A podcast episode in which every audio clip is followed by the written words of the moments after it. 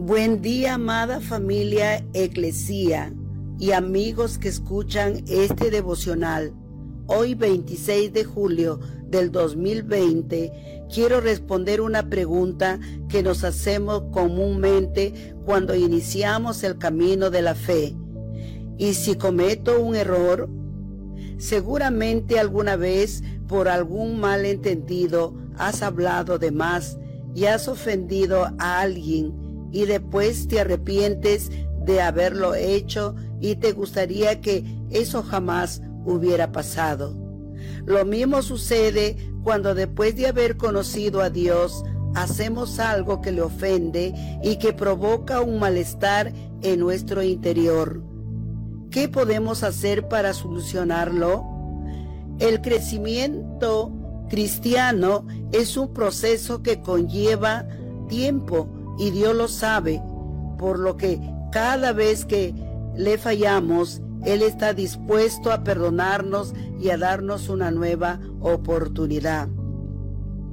En Hebreos capítulo 4, versículo 16, la Biblia dice, Así que acerquémonos con toda confianza al trono de la gracia de nuestro Dios Ahí recibiremos su misericordia y encontraremos la gracia que nos ayudará cuando más lo necesitemos.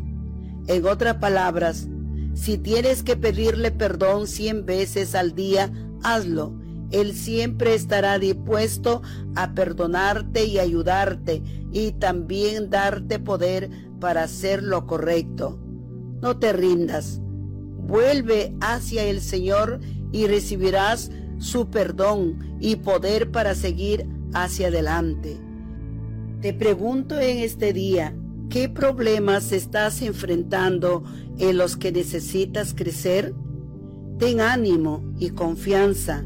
Si necesitas ayuda para enfrentar algún problema, tú no estás solo en este camino.